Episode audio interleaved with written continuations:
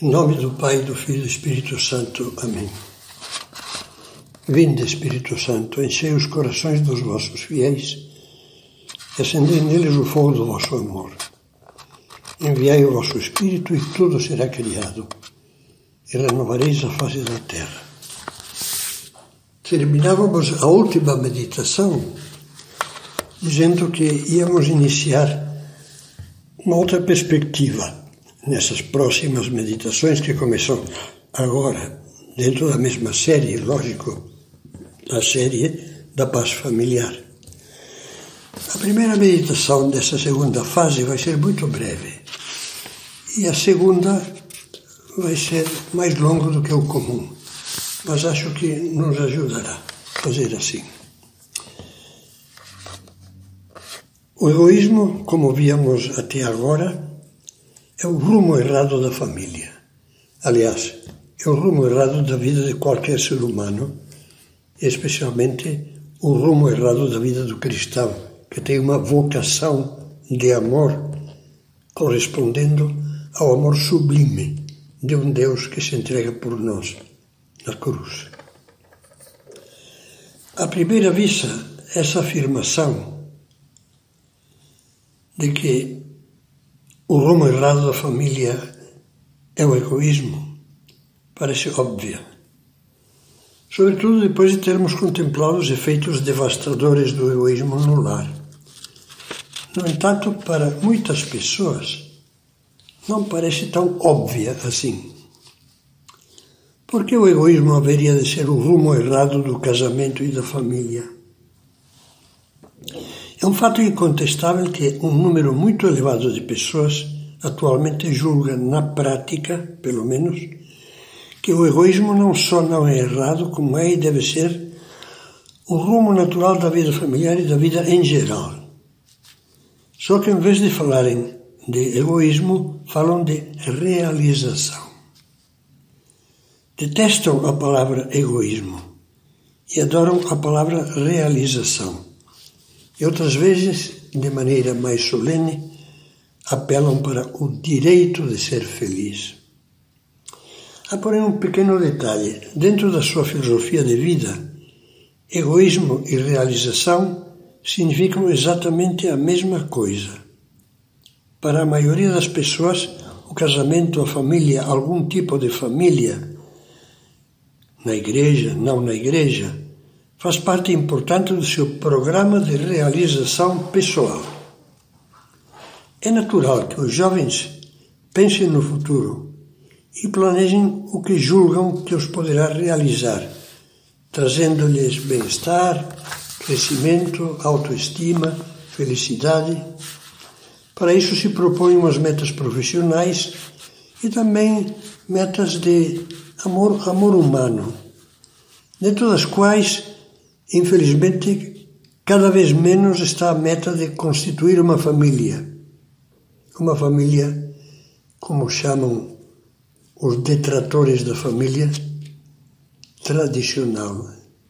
Na meditação anterior já falei que tradicional não é um absurdo. Não falei isso exatamente. Eu falei que família é família, é só a que Deus criou ao criar o homem e a mulher e dizer-lhes: O que Deus uniu, o homem não separe.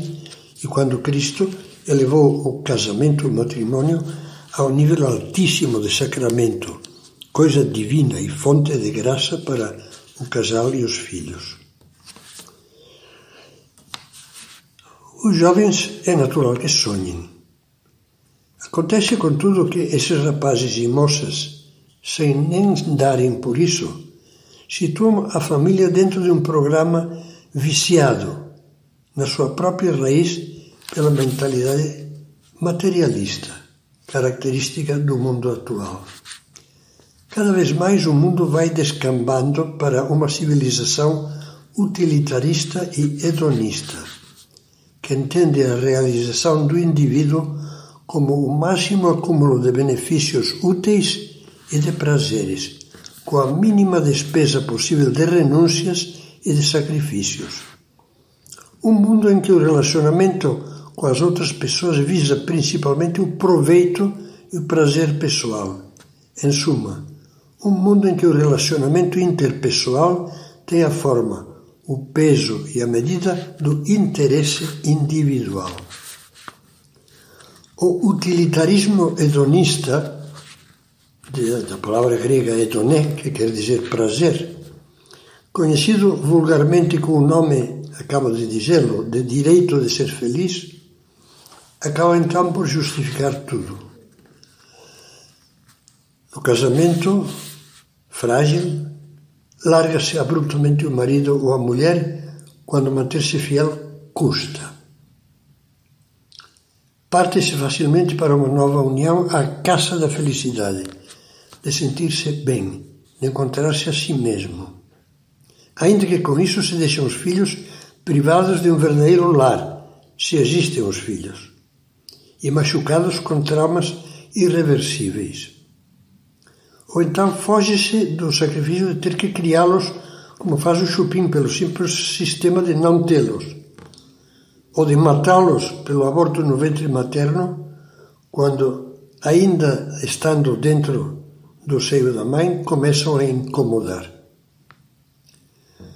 No meio desse radical egoísmo, subsiste, contudo, em muitos casos, o desejo de ter uma família, mas só na medida em que for útil para a realização pessoal. Subsiste o desejo, infelizmente cada vez menor, de ter filhos, mas somente se isso dá gosto aos pais. E o de não tê-los, se há o receio de que perturbem as ascensões profissionais, especialmente a realização profissional do pai e a realização independente da mulher. Ou que estragam o lazer, ou que impeçam as viagens internacionais nas classes abastadas, ou a posse e o consumo de mais bens materiais. Com que pena eu ouvia eu recentemente que me contava um rapaz recém-casado, entusiasmado com a ideia de ter logo um filho. Uma jovem vizinha de apartamento recém-casada, também recém-casada, ao saber do seu entusiasmo, fez um, um trejeito, uma careta de nojo e comentou: Filhos? Nunca, só enchem. Que pena, que tristeza. Diria que esta meditação ia ser curta e vamos acabar aqui.